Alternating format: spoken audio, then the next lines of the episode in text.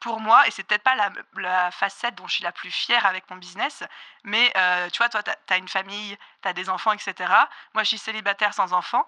Les retours que j'ai quotidiennement sur Instagram, c'est aussi quelque chose qui me nourrit, qui me donne cet amour dont tout être humain a besoin au quotidien. Alors, je suis pas en train de pleurer dans les chaumières en mode les retours de mes, de mes abonnés sont euh, ma seule source d'amour dans la vie, etc. Parce que je suis quand même assez lucide sur le fait que l'admiration n'est pas de l'amour, tu vois.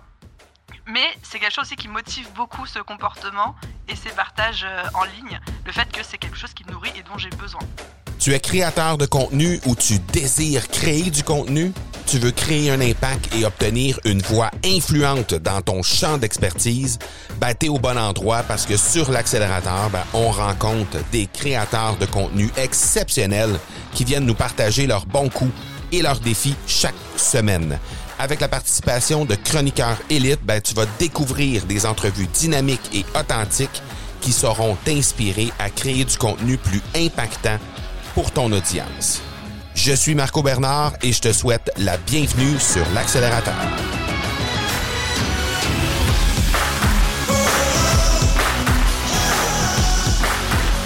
Hello, j'espère que tu vas bien et que je te trouve dans une forme absolument splendide Aujourd'hui, j'ai la chance de recevoir une ancienne académicienne, quelqu'un qui a fait partie de l'Académie du podcast euh, pas mal dans les débuts, je dirais euh, fin 2019, début 2020, donc ça fait quand même un certain temps, considérant que l'Académie du podcast a été lancée officiellement à la fin de l'année 2018. Et c'est quelqu'un qui est venu, qui s'est tourné vers nous après avoir lancé son propre podcast pour euh, ultimement être en mesure de euh, d'obtenir des euh, conseils sur le développement, sur l'explosion de son podcast, pour faire vraiment littéralement cartonner les écoutes, les façons de faire, etc. Donc, elle est venue chez nous pendant plusieurs mois pour côtoyer les gens, être en mesure aussi de, de évidemment de recevoir euh, des conseils en lien avec tout ça. Et aujourd'hui, ben, c'est quelqu'un qui euh, cartonne encore une fois avec son podcast. C'est quelqu'un qui a aussi une formation en ligne absolument exceptionnelle, la BSB Academy. Donc, on va parler de tout ça avec elle aujourd'hui et de comment elle fait en fait pour concrétiser, pour faire en sorte que son contenu devienne concret pour aider sa business à exploser. Donc, très heureux de te présenter aujourd'hui Aline Bartoli, alias The Bee Boost.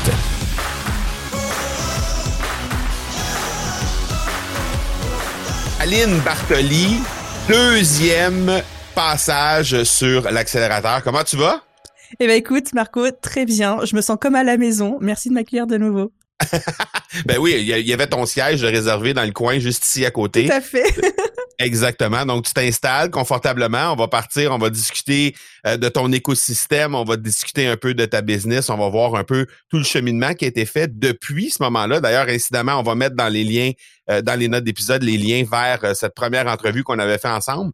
Mais euh, ça va être super cool. On va parler de ton écosystème, peut voir comment ça a évolué depuis ce temps-là, parce qu'il y a bien des choses qui se sont passées depuis ton premier passage, qui date quand même d'un certain temps, mais il y a bien des choses qui se sont passées.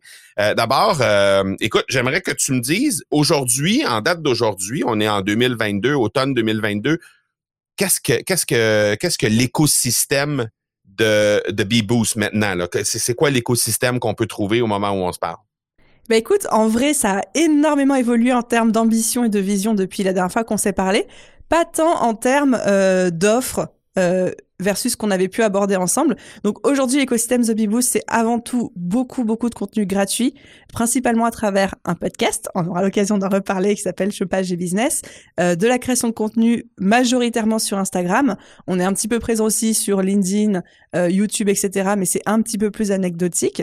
Et on vend des programmes de formation en ligne. On a quelques petits programmes, mais le programme principal, puis celui qui fait la majorité de notre chiffre d'affaires, c'est un accompagnement de trois mois pour les entrepreneurs qui veulent développer leur activité de prestation de services qu'on lance une fois par an. Donc c'est un modèle de lancement annuel. Et là, on est en train de créer, de lancer aussi notre premier événement euh, en présentiel, un séminaire qui deviendra, si tout se passe bien, euh, un événement annuel aussi. Voilà, pour l'instant, ça ressemble à ça ça a évolué énormément. On pourra parler peut-être s'il y a des perspectives, des modèles d'affaires, tu commences à regarder, des oh trucs que tu as. Ah, je le sais, je le sais, parce qu'on en a discuté. On a eu la chance de se rencontrer en présentiel euh, il y a quelques mois à Paris. Et puis, euh, je sais qu'il y a plein de trucs qui, qui bouillonnent présentement et qui te viennent en tête, mais on pourra, on pourra parler un peu plus abondamment de ça un peu plus tard dans, dans l'entrevue. Mais d'abord, je voulais Écoute, au début, je sais que tu étais seul dans toute cette aventure-là. Maintenant, est-ce qu'il y a des gens qui sont là autour de toi pour t'assister? J'imagine qu'il y a des gens aussi, parce que ça a tellement évolué que inévitablement, il y a trop à faire. Oui, oui. En fait, euh, effectivement, le business a beaucoup grossi, c'est énormément structuré. On a recruté nos premiers salariés, l'équipe s'est agrandie aussi. Donc, euh, c'est pour ça que je disais, il y a moins de changements visibles de l'extérieur, à part la communauté qui a grossi, bien évidemment. Mais par contre, de l'intérieur, j'ai vraiment eu cette sensation, c'est, on va dire, ces 12 derniers mois, d'une grosse professionnalisation du business, VS avant le modèle du soloprenariat.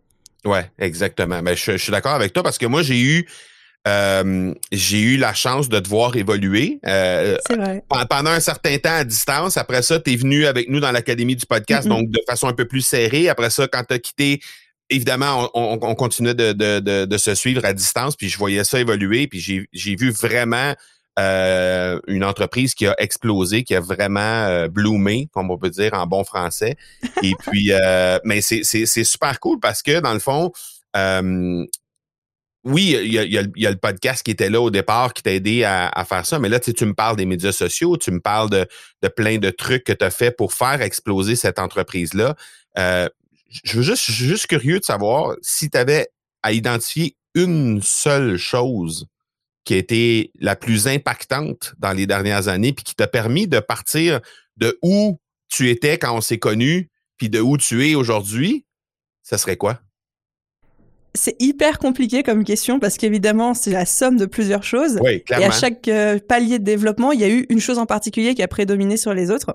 Euh, mais je dirais par rapport à, à, nos auditeurs, un petit peu le niveau que j'en connais, ce qui m'a vraiment aidé à décoller de je gagne ma vie à ça y est, j'ai construit une entreprise où je peux rémunérer des gens, etc. Donc ça, c'était plutôt entre 2020 et 2021, ce premier gros palier, juste avant que, que, je, que je rentre dans l'académie du podcast.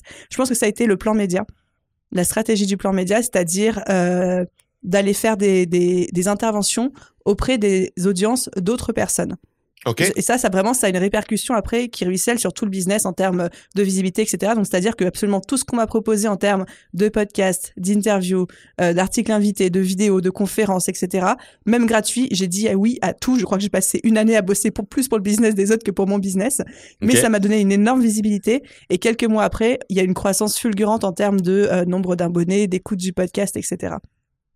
Je suis, curieux d'approfondir un peu ça été quoi la stratégie? Comment tu as, réussi à déployer ça? Été quoi le thinking au départ? Dire, OK, on se fait un plan média. Comment concrètement tu as fait ça? Puis c'était quoi les actions que tu as prises pour être capable de, de, de, de faire exploser ça?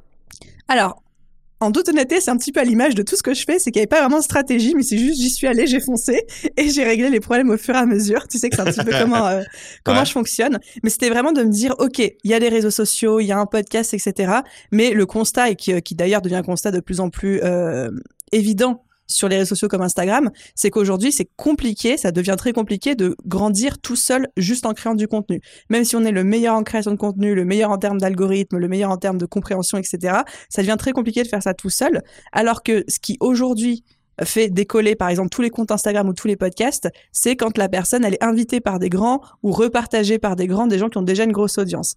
Et en fait, en me disant ça, je me disais si t'es un peu maline Aline, plutôt que de faire ton, gladiateur toute seule de ton côté, autant de bénéficier de la portée de la visibilité d'autres personnes. Et donc je me suis juste dit pendant six mois, tu vas dire oui à absolument toutes les opportunités, même si la personne n'est pas très visible, même si c'est pas forcément ultra en lien avec ce que tu proposes, c'est des petites graines que tu sèmes quand même à droite à gauche. Et j'ai dit oui à tout.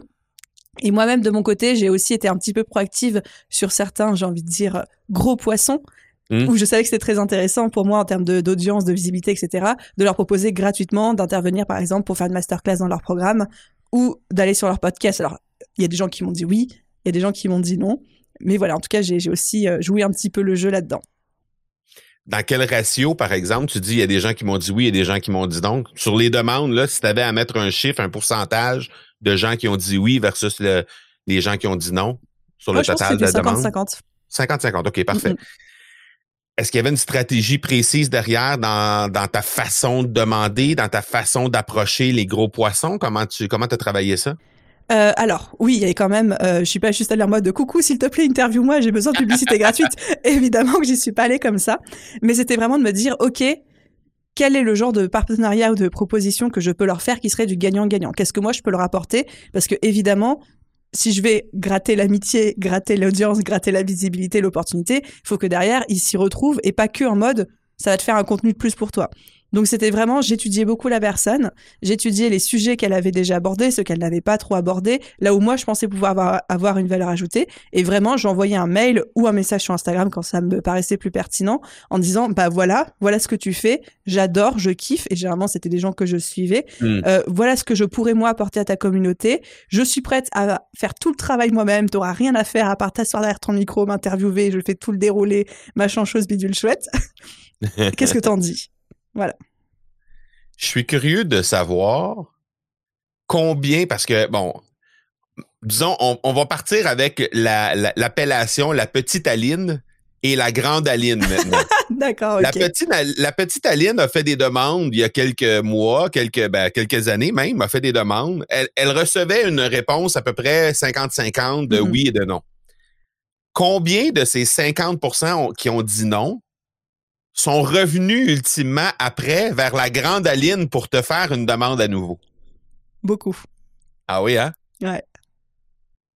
Parce qu'ils ont parce qu'ils ont observé ce que tu faisais, ils ont ils ont vérifié voir est-ce que la petite Aline va, va, va grandir comme on pense que ou comme elle dit plutôt qu'elle va grandir puis euh, à, ce moment-là on pourra on pourra faire une, un partenariat? Il y en a eu beaucoup et en vrai, la petite Aline d'avant aurait pu un petit peu se vexer, tu vois, en disant oh là là comment ça, tu me dis non avant et maintenant tu me dis non maintenant. Mais en fait, je les comprends parce que à l'époque j'étais pas intéressante pour eux, même avec toute ma, ma, bonne humeur, ma bonne volonté, j'étais pas intéressante parce que j'avais peut-être pas assez de visibilité, pas à la hauteur de ce que eux pouvaient m'apporter. Aujourd'hui, la donne a changé et c'est devenu intéressant pour eux et ça reste aussi du business. Et moi-même, je sais qu'il y a certaines personnes à qui aujourd'hui je dis non parce que en termes de rendement de 80-20, ce serait pas intéressant pour le développement mm. de The Boost, mais que si ces personnes-là me recontactent dans deux ans ou que moi je les vois dans deux ans qui ont explosé, eh ben, je reviendrai aussi vers elles.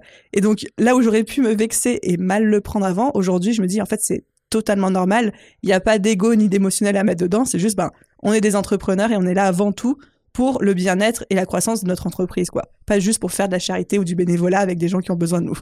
Clairement. Voilà. Puis souvent, c'est pas personnel non plus, hein, ces trucs-là. Il n'y a rien de personnel là-dedans. En tout cas, rarement, c'est personnel, mais, mais ce qui est intéressant là-dedans, c'est de voir, tu, tu, tu, tu fais une demande, la personne puis l'idée là-dedans, c'est vraiment de plus on fait des demandes, ben plus on atterrit sur un radar, si on peut dire, à quelque part, puis à un moment donné, mais il y a des gens qui disent Hey, euh, finalement, ouais, je vais, je vais le faire. Finalement, je vais, oui, je pense que ça pourrait être intéressant. Je la regarde d'aller sur Instagram, je la regarde d'aller sur son podcast. Euh, je suis tombé plusieurs fois. Il y a plusieurs personnes qui m'ont parlé d'elle. Il y a plein de, plein de gens, moi, qui arrivent dans mon entourage puis qui me disent hein, Aline Bartoli, elle était dans l'Académie du podcast? Ah oui. Wow! Tu sais, il y a plein de gens que c'est ça, là. C'est vrai.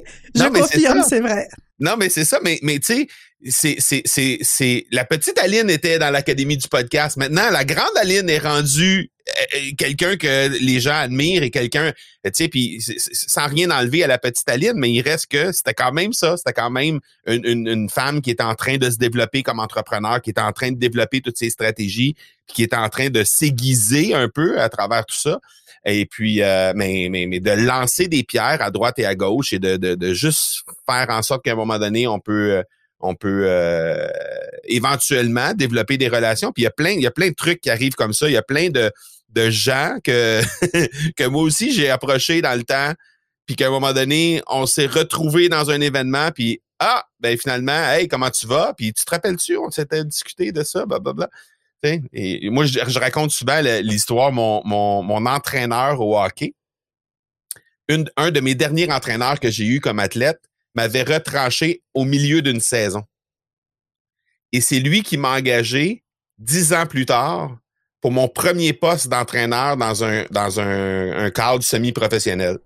Incroyable. On sait, on sait jamais qu'est-ce qui va se passer. Et à l'époque, quand il m'avait retranché, c'était pas personnel. Il y avait rien de personnel là-dedans. Il faisait son job d'entraîneur. Il m'a, il m'a embauché plus tard parce qu'il avait vu comment moi j'avais évolué comme entraîneur. Puis au final, on a fait une belle carrière ensemble. Donc, on sait jamais où ça mène, puis qu'est-ce que qu'est-ce que les lignes qu'on met à l'eau, qu'est-ce qu'ils vont nous, nous rappeler.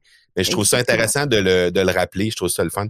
Euh, tu me parles des d'Instagram. Tu me dis, euh, j'observe les gens, comment comment les gens euh, comment les gens interagissent avec leur audience. Puis après ça, mais ben, je suis en mesure de déposer un peu qu'est-ce qui qu'est-ce que moi je pourrais apporter comme pierre à l'édifice pour aider l'audience de ces gens-là. Les médias sociaux, dans ton développement à toi, quelle, quelle place ils ont pris euh, à travers ton développement? Parce que tu m'as parlé d'Instagram, tu m'as parlé euh, de certaines autres euh, plateformes aussi, mais qu'est-ce que qu'est-ce que ça a pris comme place dans ton écosystème à toi? J'ai envie de dire la place numéro une, ex avec le podcast. En termes, en tout cas, d'audience, de, visibilité, on est une société qui s'est énormément développée sur l'organique et la construction d'une communauté, d'une audience. C'est déjà parce que moi, c'est ce que j'adore. Je ne me verrais pas faire autre chose en termes de stratégie. Aussi, c'est parce que ce que je pense être la version la plus euh, saine, pérenne dans le, dans le temps. Et donc, forcément, il faut une communauté, une audience, et forcément, ça passe par les réseaux sociaux. Et donc, ça a été l'objectif dès le début. Et avant même d'être un objectif stratégique, c'était un objectif de cœur parce que euh, à la base, j'ai fait The Big Boost pour être avec des gens, pour euh, communiquer, pour échanger, pour parler business, euh, pour sentir qu'il y a un impact, etc. Et ça, ça se pourrait pas se faire sur les réseaux sociaux. Donc, place numéro une dans ma tête, dans mon cœur, dans mes stratégies, dans mes tripes, dans tout quoi. je sais que tu as fait une, une, une, petite formation sur Instagram, les gens qui veulent développer, je pense 365, c'est ça, hein, ça s'appelle? C'est ça, c'est un petit calendrier de 365 idées de poste, une, une idée par jour. OK. Donc, déjà, c'est super intéressant. Pardon? Merci d'en parler. Non, mais non, non, mais je, je sais que tu avais, avais, fait ça. Puis même, c'est quelque chose, je pense, qui était en développement quand tu étais dans l'Académie du podcast, où c'était où ça venait tout juste de, de, de, voir le jour, quelque chose comme. Euh, donc, je sais que tu es, euh, très, très active sur Instagram et je trouve toujours ça fascinant, les gens qui sont hyper... Bon, très actifs et non pas hyper actifs mais, très actif. très actif sur, euh, sur les réseaux sociaux. Et, je suis curieux de comprendre le mindset que tu as derrière ça. Je regardais, là, pas plus tard que juste avant qu'on enregistre cette entrevue-là, je regardais tes stories. Tu sais, quand on va sur Instagram, généralement, ce qu'on voit, c'est des, des, des bars. Hein? On voit des bars pour les, pour les, les, je sais ce que tu vas dire. Toi, c'est des points. Je sais pas si, Instagram t'a fait quelque chose de spécial pour que tu aies des points plutôt que des barres, mais toi, c'est des points qu'on voit dans tes stories. Dis-moi comment, c'est quoi ton mindset autour de ça? Comment tu, comment t'arrives à dire, hey, 45 fois par jour, je vais déposer quelque chose dans mon feed d'Instagram parce que j'en ai envie, parce que c'est intéressant, parce que c'est quoi, c'est quoi le mindset derrière ça? Là, c'est vrai qu'aujourd'hui, ça tombe plutôt bien parce qu'on est sur une journée où j'avais beaucoup de choses à dire, tu vois, clairement. Clairement, j'avais plein de choses à raconter, il se passait plein de choses dans ma journée. Euh, il y a, ça arrive très souvent qu'il y ait des journées entières, voire même peut-être une semaine. C'est rare, mais une semaine où je poste aucune stories. Ben, récemment, tu avais pris une pause. Ça, je, sais, à un moment donné, il y a eu un moment où tu as pris une pause. J'ai remarqué ça passer. Je, je, même euh, étonné parce que je m'ennuyais vraiment. Mais non, mais sans blague. Mais mais, euh, mais mais mais mais mis à part ça, le mindset que tu as derrière ça, c'est quoi?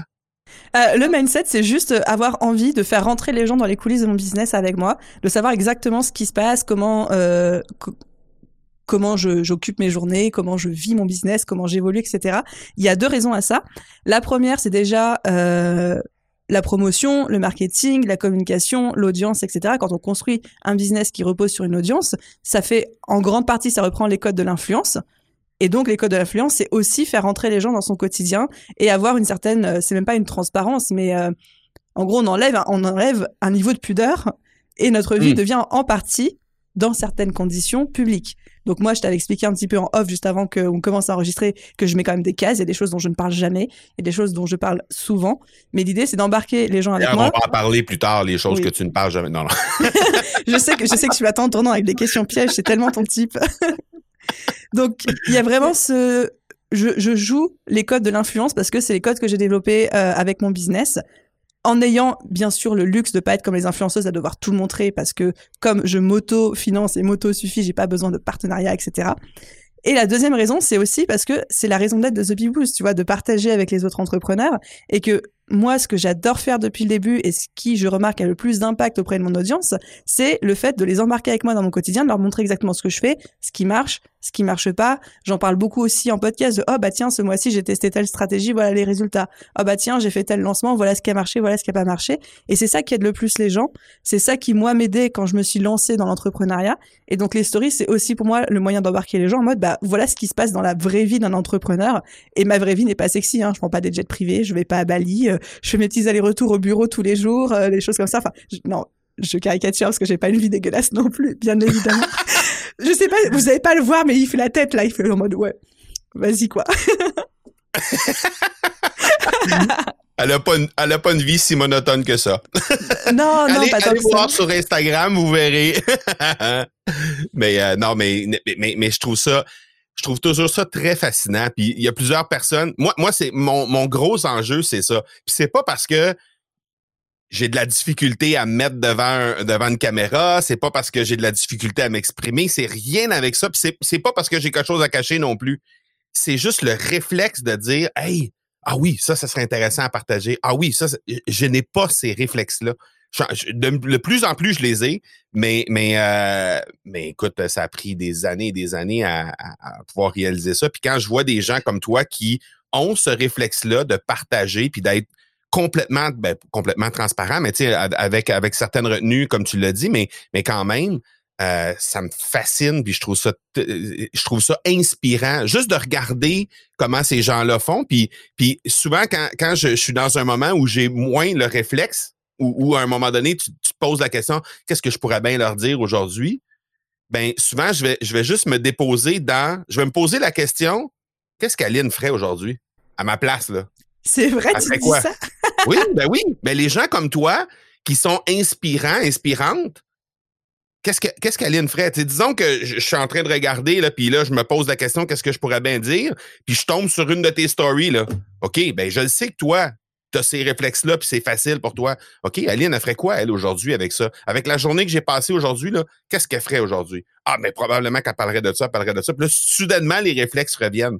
Mais c'est fou à quel point juste le, le simple fait d'avoir ça pour toi, pour ben ça devient inspirant pour les gens comme moi qui ont plus de difficultés. Puis je, sais que ça rejoint énormément de gens aussi euh, à travers euh, à travers ma communauté. Je sais qu'il y a beaucoup de gens qui ont ces problèmes-là de. ben, c'est pas un problème, mais je veux dire, c'est quand même un, un, manque là, de, de, de, de réflexes aiguisés pour être capable de le faire sur les réseaux sociaux.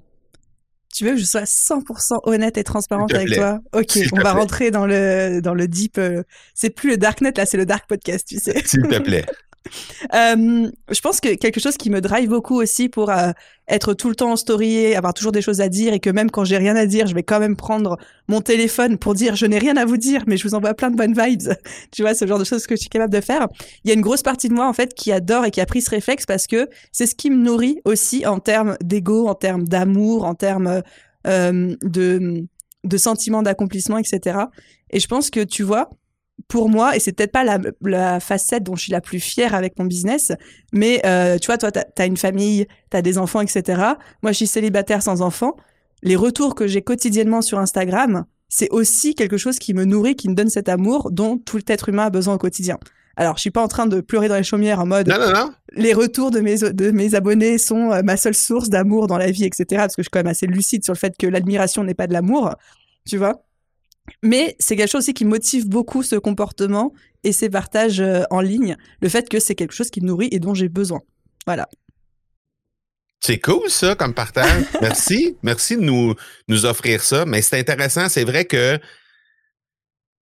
c'est vrai que, des fois, on a ben, il y a des gens qui ont ce besoin-là d'aller chercher ça, cette, reconnaissance-là. Pas, une reconnaissance, mais comme tu dis, c'est de l'amour, car- carrément, un sentiment d'appréciation, disons-le comme ça. Au début, c'est de la reconnaissance. Aujourd'hui, un peu moins. Parce que j'ai d'autres facteurs qui me renvoient cette, cet effet miroir de reconnaissance, mais il y a de l'amour et j'ai pas honte de dire que je vais chercher de l'amour auprès de mes abonnés. Comme ça, ils le sauront. Mais c'est c'est intéressant ce que tu dis là, puis c'est très rare les gens qui vont accepter d'être candides à propos de ça. Hein? Les gens ont tendance à dire ah ben ce qui se passe sur les réseaux sociaux, ben je m'en fous si j'ai pas de si j'ai pas de like ou si j'ai pas personne qui m'écrit ou si je fais un post. puis Non, je pense que ça, c'est pas honnête. Mm. c'est pas honnête quand on dit ça. ça vient gratter un petit peu. Aïe, aïe, aïe. Ben, je, trouve, je trouve ça le fun. Euh, les, euh, tu me parlais de, de, de, de, lancement pendant, euh, pendant la, dernière réponse que tu m'as donnée. Tu me disais, euh, des fois, quand on a un lancement, on fait, je fais vivre les gens les dessous du lancement, comment ça se passe concrètement à l'intérieur de ma business. J'aimerais ça qu'on qu'on prenne un temps pour aborder ça, c'est-à-dire comment ça se passe concrètement un lancement pour toi? Euh, vers quoi, vers quoi tu, tu sais, comme là, je sais que toi, tu fais des lancements généralement, c'est en début d'année, je pense que tu fais tes mm-hmm. lancements. Donc, euh, comment ça se prépare? Qu'est-ce que tu fais par rapport à ça? Puis, bon, je comprends que tu nous le fais vivre à travers les réseaux sociaux, ça, je comprends ça, mais, mais, mais concrètement, toi, là, probablement que tout le, ce que tu prépares à l'avance, comment tu, tu, tu, déposes toutes les stratégies derrière ça et tout ça, euh, qui au début devait être quelque chose de, oh, je, sais ça, j'y vais avec... Euh, je me mouille le doigt, je regarde de quel sens vient le vent, puis j'y vais avec ça. Puis là, aujourd'hui, ben, ça doit être beaucoup plus euh, orienté vers euh, ce qui fonctionnait bien dans le dernier lancement, ce qui a bien moins, bien fonctionné, puis corriger le tir, etc. Donc, je, suis curieux de t'entendre par rapport à ça. Comment ça se prépare pour toi un lancement? Euh, alors, vaste question que j'adore, parce que c'est un de mes sujets de prédilection de parler des lancements. Mm-hmm. il faut savoir que dans mon univers et dans mon entreprise chez The Boost, un lancement, c'est on rentre dans une bulle en termes de tout, hein, mais de tout, notre vie devient une bulle et notre vie devient un lancement. Euh, il y a au moins minimum quatre mois de préparation avec toute l'équipe à temps plein avant de faire les dix jours d'ouverture du panier que les gens voient sur les réseaux sociaux. Donc c'est énormément de préparation en termes stratégiques, le, moindre mail, la moindre story, le moindre post Instagram, le moindre contenu qu'on poste est réfléchi en amont pour accompagner ce lancement, y compris ceux qui sont publiés dans les 30, 40, 50 jours qui précèdent l'ouverture du panier. Donc pour nous, le lancement commence presque trois mois avant en termes de stratégie, en mode comment est-ce qu'on va booster l'audience, comment est-ce qu'on va leur parler, comment est-ce qu'on va s'adresser tout spécifiquement à la cible qu'on cherche à viser avec notre produit, etc. Et euh, vraiment, on va réfléchir à la moindre étape. Et effectivement, comme tu dis, les premiers lancements étaient un petit peu plus artisanaux, un petit peu plus à la mano. Et, aujourd'hui, on a un socle de base et tous les ans, on réitère là-dessus, on se professionnalise et on, et on aiguise. J'aime beaucoup ce terme que tu as sorti tout à l'heure. Donc, euh, ça devient de plus en plus passionnant. Mais c'est vrai que c'est une espèce de bulle pendant laquelle on mange, on boit, on respire, on pense lancement et il n'y a rien d'autre. Enfin, je sais que même moi, mes équipes, elles ont plus de vie perso. Les maris et les copains me détestent parce qu'ils voient plus leur femme pendant pendant dix jours du tout, mais ils sont au courant. Enfin voilà quoi. Mais quand tu parles d'équipe, on, on est combien de personnes à travailler euh, sur un sur un lancement chez vous quand, quand ben, dans l'équipe on est combien de personnes? Alors, le quotidien, le petit noyau, c'est quatre personnes, en me comptant moi. Mais après, quand on compte les freelances, les personnes qui nous accompagnent, ça peut monter à, 10. Et si tu comptes l'équipe pédagogique, donc les mentors qui viennent pendant les mois de formation nous accompagner, accompagner les élèves, etc., on monte à 35. OK, quand même, c'est une, belle équipe à, diriger. Est-ce que c'est toi qui dirige ça ou c'est quelqu'un d'autre qui dirige pour toi, qui dirige le, personnel et toi, tu es là vraiment pour travailler sur la mission, sur euh, la vision de l'entreprise? Euh, alors, c'est moi qui manage l'équipe opérationnelle. Par contre, c'est quelqu'un de mon équipe qui manage l'équipe pédagogique. Donc, les mentors, euh, etc. OK. Bon. Si on revient au lancement, tu me dis, euh, bon, on prépare ça. comment ça. Comment ça a commencé tout ça? C'est-à-dire que au début, tu préparais plus ou moins, tu déposais des trucs, euh, tu essayais quelque chose, ça fonctionnait, c'est quelque chose que tu ramenais dans le, dans le lancement suivant, tu corrigeais le tir, tu améliorais. Comment concrètement ça, ça s'est développé comment?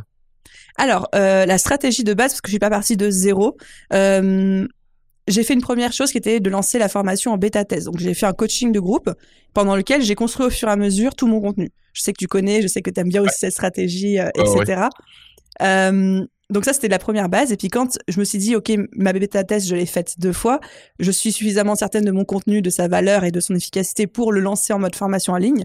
Là, j'ai acheté un programme en ligne auprès de Amy Porterfield que tu dois peut-être connaître, euh, qui justement est dédié à créer et lancer sa formation en ligne. Et du coup, j'ai bêtement, mais très bêtement, appliqué tout ce qu'elle disait. Donc mon produit était déjà créé.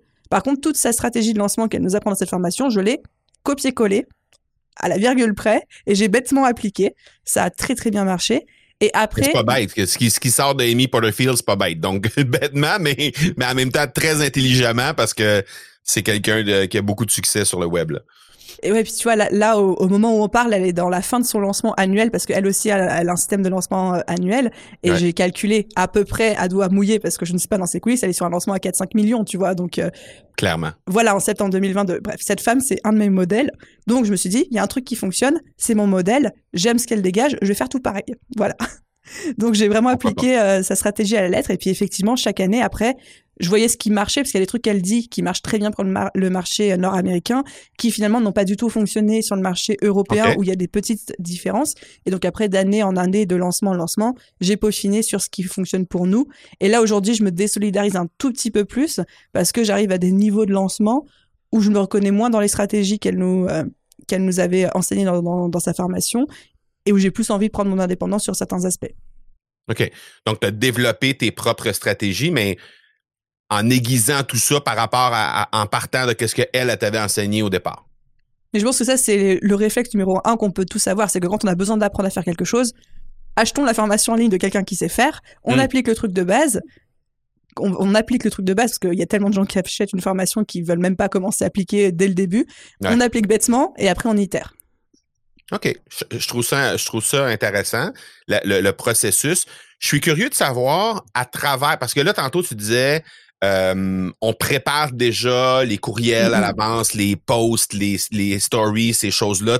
Tout est déjà préparé. Bon, j'imagine que tu prépares le, le, l'ambiance, le contenu que tu vas vouloir déposer, mais que le contenu est, des contenus story, ils doivent être préparés ce que tu vas dire, mais, mais concrètement, elle est faite le jour même, c'est ça?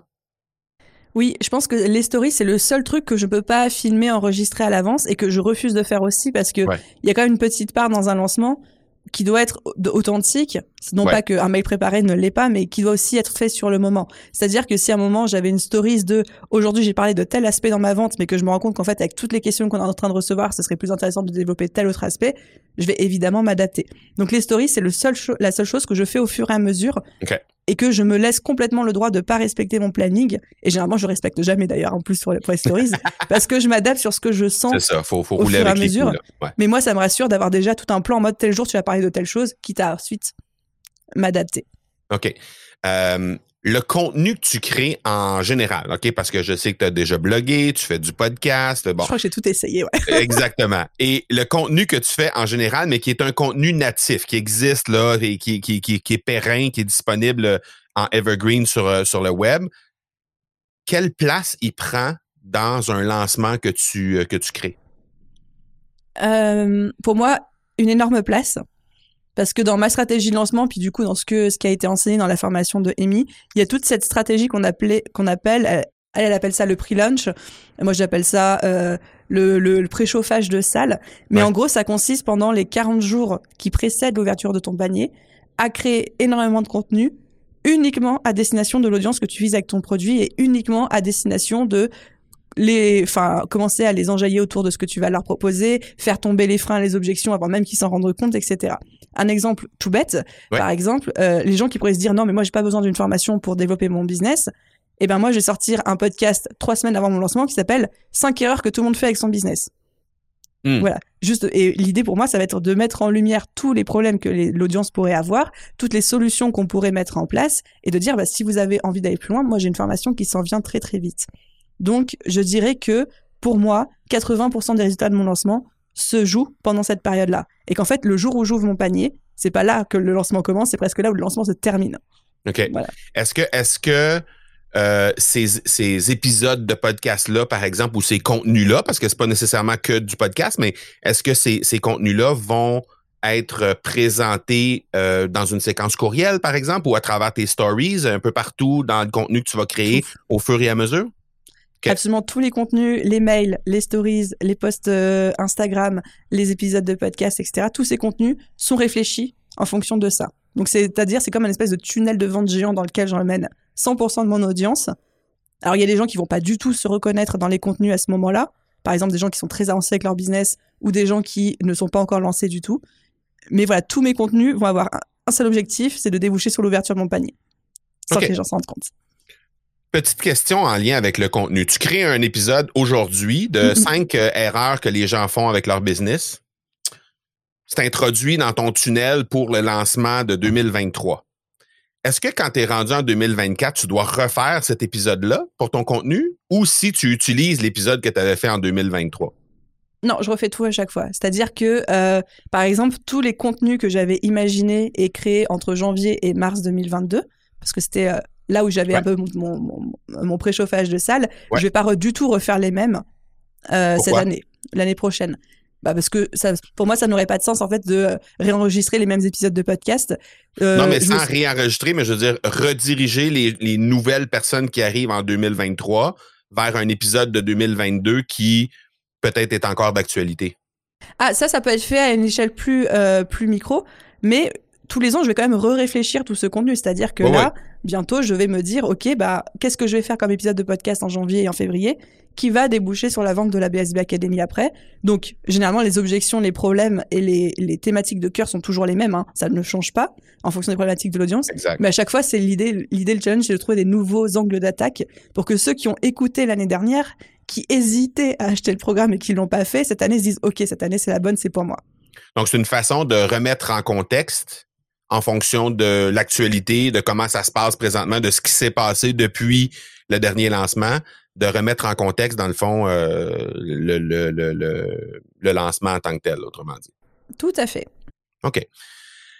Je trouve ça vraiment pertinent. C'est des choses que, que moi, je trouve, ça, je trouve ça le fun parce que, dans le fond, euh, le contenu que tu crées, pour moi, aujourd'hui, peut être pertinent l'an prochain, mais mérite d'être réfléchi à nouveau, à savoir est-ce qu'il pourrait être millimétré de meilleure façon pour faire en sorte que ah, on, peut, on peut être encore plus précis dans notre façon? Ou est-ce qu'on pourrait pas faire deux épisodes avec un seul épisode qu'on avait l'an passé pour aller encore plus loin dans une des facettes qui a été abordée dans cet épisode-là, puis aller encore plus loin dans une autre facette qui a été abordée pour aller encore de façon plus précise vers euh, vers euh, éventuellement l'achat que les gens peuvent, euh, peuvent faire. C'est des, des, trucs absolument fascinants qu'on peut euh, qu'on peut faire. Puis c'est quand les gens disent ah je vais faire un lancement puis ben j'ai fait un lancement puis finalement j'ai fait juste trois ventes. Le premier lancement, j'ai fait juste trois ventes. Ah, j'en ai beaucoup des messages comme ça, j'en reçois ah énormément. Donc, on est loin du 300 ou du 600 ventes que toi, tu peux faire dans un lancement. Euh, qu'est-ce que tu leur dis à ces gens-là? Parce que visiblement, ces gens-là n'ont pas tout l'écosystème des 6, 7, 8 dernières années que toi, tu as mis en place puis que tu as bâti étape par étape. Ces gens-là n'ont pas ça aujourd'hui. Ils viennent de lancer. Là. Ils sont peut-être même juste à leur euh, cohorte bêta. Là. Puis là, ils arrivent là, mm-hmm. puis là, ils, ils, se, ils se prennent la tête parce qu'ils ont eu seulement 4-5 euh, euh, personnes qui ont décidé de faire le saut. Qu'est-ce qu'on leur dit à ces gens-là parce qu'ils n'ont pas tout l'écosystème? Euh, ça me flatte que tu trouves que j'ai euh, le, le background de quelqu'un qui a 6-7 années alors que j'en ai que 3 ou 4. je suis flattée. Alors, généralement, euh, les gens qui me font ce genre de feedback, il y a deux erreurs principales que, que j'observe chez eux. L'erreur principale numéro une, c'est qu'ils ont passé énormément de temps sur créer un produit parfait et en pensant que si mon produit est parfait, les gens vont l'acheter. Ouais. Erreur monumentale numéro une. Pour moi, euh, avoir un très bon produit, évidemment que c'est nécessaire, mais euh, la le marketing et la vente doit représenter peut-être 80% des efforts de lancement. Hmm. Voilà, c'est le un produit même parfait aujourd'hui ne se vend pas tout seul. Il faut absolument le marketer, d'autant plus si on communique euh, sur quelque chose en ligne à travers les réseaux sociaux, etc. Enfin, les gens ne peuvent pas voir la qualité du produit avant de l'avoir acheté par définition. Donc, quelle que soit la qualité derrière, limite, ça n'a aucune incidence sur la vente. Donc ça, c'est euh, c'est pas toujours agréable à entendre, malheureusement, c'est, c'est, la vérité. C'est effectivement le cas. C'est rarement le produit le problème. Oui, bah surtout, après, je, je connais un peu moi ton audience, mais je sais que moi, mon audience, c'est des personnes qui aiment tellement leur métier, aiment tellement ce qu'elles font, ont tellement à cœur de donner beaucoup de contenu, de la qualité, etc., qu'elles vont vraiment passer du temps là-dessus. Et beaucoup moins sur la vente, ce qui fait aussi un petit peu plus peur, qui est moins sexy aussi pour certaines personnes. Ouais, ouais, ouais. Puis on s'entend de toute façon, ta formation, elle n'est pas aujourd'hui ce qu'elle était au départ. Donc, il n'y a rien ah, qui t'empêche de lancer une formation aujourd'hui avec ce qui, est très correct, disons, euh, qui répond à 80-90% de ce que tu jugerais être optimal comme. Mais de toute façon, même si tu lançais une formation aujourd'hui avec 100% d'optimisation, dans six mois, ça va être autre chose. Il va avoir autre ben chose à corriger, il va avoir des trucs à ajouter, à enlever, à modifier. C'est sûr et certain. Donc, tu es mieux de lancer avec du 80-90% et d'optimiser en cours de route ce que tu vas devoir faire de toute façon. Et comme tu dis, apprendre à vendre. apprendre à apprendre à vraiment communiquer sur ta sur ton ton offre plutôt que de simplement euh, patauger à repousser, repousser, repousser, et surtout te décourager d'avoir seulement trois ventes. Moi, j'ai été euh, presque deux ans complètes là, à faire des lancements à trois, six, sept, trois, quatre, cinq. Puis à un moment donné, je me suis tanné, je me suis allé me chercher de l'accompagnement. Puis là, ben, j'ai fait 30, puis après ça, 60, puis 80, puis 100, puis voilà. Donc, euh, c'est, c'est, euh, mais, mais, mais ça, ça, on, a on démarre tous, là. Je veux dire, euh, il y a personne qui démarre avec des lancements à 2 millions, là. Il n'y a personne qui fait ça, là. Je crois que mon premier lancement, j'ai fait 11 ventes et que c'était un chiffre d'affaires de, je crois, 3000 euros. Et j'étais déjà, j'avais l'impression déjà d'être la reine du pétrole, quoi. c'était magique, c'était magique pour moi, au moins. C'est très bon. J'adore cette image-là. Euh, ben, ben, tiens, euh, es-tu à l'aise à partager les chiffres? Tu dis premier, premier euh, 3000, 3000 euros. Maintenant, un lancement, euh, Aline, on est rendu à quoi? Dernier lancement, euh, en total encaissé. Hein. Donc là, je te parle avec les taxes. Euh, on était à 996 334 euros, un truc comme ça. Donc 1 million moins 4000. Ça, ça, ça, donne quasiment envie d'acheter les deux dernières pour, se, pour passer le cap. Hein? J'ai tellement d'amis qui m'ont dit ça, qui m'ont dit, mais Aline, si je savais, j'aurais acheté la formation juste pour que tu juste franchisses. Pour ça, hein? en fait, moi, j'étais persuadée de l'avoir franchi. Et en fait, quand j'ai refait le calcul, parce qu'il y a des personnes qui achètent de l'étranger, donc, donc, donc, du coup, qui n'ont pas euh, payé les taxes. Et en fait, quand ah. j'ai pris en compte les gens qui n'ont pas payé de taxes, effectivement, on était ah ça. Et j'étais en mode non. un chouïa. voilà, un chouïa. Écoute, c'est pas grave. J'ai pris ça comme mon défi personnel pour l'année ah, prochaine. Exactement. Mais c'est déjà de 3 000 à 996 000. Je veux dire, euh, OK, on va le. N'importe qui prendrait ça. Si je, si je, si je disais aujourd'hui à quelqu'un, tu fais ton lancement, là, 3 000 tu vas faire sur ton premier, mais dans trois ans, tu feras 996. Est-ce que tu achètes? C'est où, où, il est où le papier que je signe? Tout de suite? Moi aussi, je signe mon propre papier. Hein. ah, exactement. Évidemment qu'on voit pas tout le travail qu'il y a derrière, puis tu l'as dit, hein, il y a plein, plein, plein de travail qui a été accompli pendant ces trois années-là, mais quand même, c'est juste pour dire que c'est des choses qui se qui se réalise euh, lorsqu'on travaille dans le bon sens et lorsqu'on va chercher l'accompagnement, tu l'as dit, avec Amy d'abord, Amy Porterfield et plein d'autres euh, gens que tu as croisés en cours de route pour t'aider là-dedans. Euh, J'aimerais qu'on prenne juste quelques minutes en terminant pour euh, parler de nouveaux modèles d'affaires qui peuvent te titiller peut-être. qu'est-ce qui, comment tu comment tu vois ça les nouveaux modèles d'affaires qui se présentent? Comment tu, tu vois plein de choses puis la pandémie a inévitablement fait exploser certains modèles euh, Qu'est-ce que qu'est-ce qu'Aline pense de tout ça? J'adore que tu me poses cette question pour plein de raisons. Parce que, un, déjà, c'est un sujet qu'on a eu l'occasion d'en parler rapidement, toi et moi, quand on s'est vu euh, à Paris. Uh-huh. Donc, c'est trop bien. Donc, tu sais que c'est quelque chose qui me tient à cœur depuis longtemps. Et la deuxième raison, c'est parce que je suis aussi passionnée d'étudier, d'observer ce qui se passe dans notre société et tout spécifiquement dans notre petit marché qui est de l'infoprenariat du business en ligne uh-huh. et de me questionner sur ça va être quoi les prochaines évolutions, ça va être quoi les prochains, les prochaines opportunités, les prochains challenges et vraiment presque de jouer la petite économiste à des, à fois de jouer la petite chimiste, mais de d'analyser notre marché. Et moi, je suis persuadée que euh, L'infoprenariat va continuer à se développer, bien sûr, mais va être très vite couplé à d'autres business models, à d'autres modèles d'affaires. On voit déjà que ça commence à se produire. Et moi, un de mes gros sentiments, c'est de coupler l'infoprenariat à, tout, à des modèles de SaaS, donc c'est-à-dire de euh, logiciels en ligne qui remplacent un service. Pour ceux qui ne euh, connaissent pas le mot SaaS. Et l'exemple numéro un qui me vient en tête que beaucoup de gens connaissent, c'est Stan Leloup de Marketing Mania, mhm. qui l'année dernière, ou il y a deux ans, il y a deux ans maintenant, a sorti euh, son LMS, sa plateforme de formation en ligne. Et en fait, ça crée un écosystème où le logiciel nourrit euh, la formation en ligne et la formation en ligne redirige les gens vers le logiciel. On a aussi Stu McLaren qui, pareil, a sorti un logiciel de membership qui s'appelle Searchy et mhm. lui-même apprend aux gens à faire des memberships. Et on pourrait imaginer tellement de personnes qui ont une formation en ligne pour apprendre à faire X, Y, Z choses et qui derrière sortent un logiciel qui euh, aide les gens à faire ça. Et donc moi, c'est un, un modèle d'affaires que je trouve absolument génial, que je sens commencer à arriver puissance 10 000. Ça peut être pas forcément ça, ça peut être une agence, ça peut être euh, un produit physique, de la prestation, etc. Mais de coupler l'infoprenariat à un autre business model pour que l'un nourrisse l'autre. Et euh, moi, je sens que le SaaS m'appelle mes puissances 10 000. Donc, ah un peu hein. modèle startup et tout, j'ai plein d'idées et je commence vraiment à m'y intéresser. Ah, intéressant. Je trouve ça. Euh, ben oui, on en avait parlé, mais on n'avait pas nécessairement été dans cette direction-là. Je, je, euh, pensais que tu allais me parler de, de membership ou de, de, de, de, groupe, euh, de, de communauté ou euh, mastermind ou des, ah oui, des, ça, des choses comme projet, ça. Oui, oui. OK, OK, OK. En plus. Oh ben, Évidemment. Non, mais pourquoi pas? Pourquoi pas? on est des entrepreneurs, on a toujours plein d'idées. Ouais, ouais, ouais, ouais, ouais.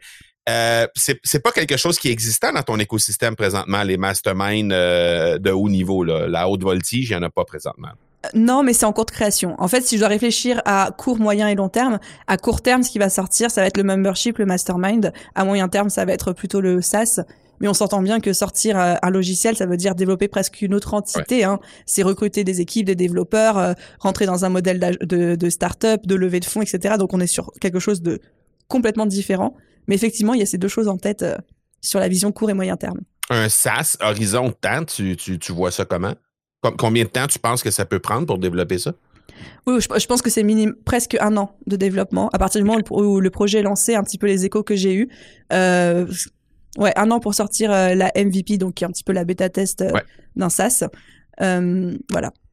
OK.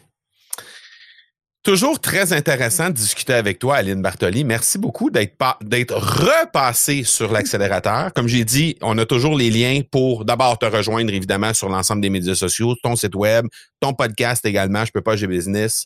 Euh, également aussi euh, euh, rejoindre le dernier épisode qu'on a fait ensemble, si jamais il y a des gens qui veulent aller jeter un coup d'œil là-dessus. donc, un gros merci encore une fois d'être repassé chez nous. Et puis, ben, on se reparle bientôt. Mais merci à toi, Marco. C'est toujours euh, hyper intéressant et stimulant les conversations avec toi. Donc, euh, au plaisir. Yes. Ciao, ciao. Tu aimerais toi aussi créer du contenu comme un champion et générer des résultats comme mon invité d'aujourd'hui, ben, tu vas certainement pouvoir le faire en mettant en place ton propre podcast en cinq jours. J'organise très bientôt le challenge Lance ton podcast qui cartonne en cinq jours. Alors, si tu as des inquiétudes avec, bon, d'abord, euh, qu'est-ce que c'est qu'un podcast? La technique derrière un podcast. Si tu as peur de manquer de sujet ou tu penses peut-être que tu n'auras pas assez d'auditeurs, euh, que tu n'auras peut-être pas de résultats tangibles en, en animant ton podcast, tu peur peut-être d'approcher les grands de ton domaine pour les recevoir éventuellement sur ton propre podcast, ou peut-être parce que tu penses simplement manquer de temps pour réaliser ton propre podcast avec succès, ben justement, le challenge est là exactement pour répondre à tous ces problèmes-là, toutes ces inquiétudes-là et faire en sorte que ton podcast ben, puisse ultimement être source de revenus également. Donc, tu peux t'inscrire gratuitement au academypodcast.com oblique challenge et ben automatiquement tu seras inscrit sur la liste du prochain challenge qu'on tiendra dans les prochaines semaines. On se revoit là-bas.